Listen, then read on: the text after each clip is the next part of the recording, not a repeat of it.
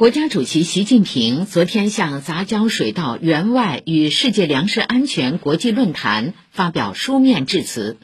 习近平指出，粮食安全是事关人类生存的根本性问题。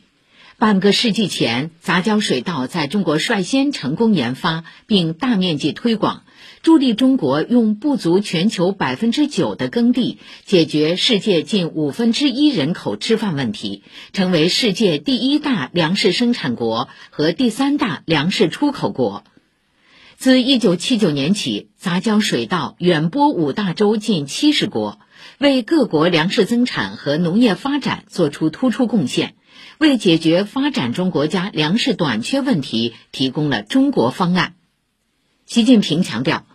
当前全球粮食安全形势严峻复杂，中方愿继续同世界各国一道，坚持命运与共、和衷共济，推进全球发展倡议，加强粮食安全和减贫领域合作。为加快落实联合国二零三零年可持续发展议程，建设没有饥饿贫困的世界作出更大贡献。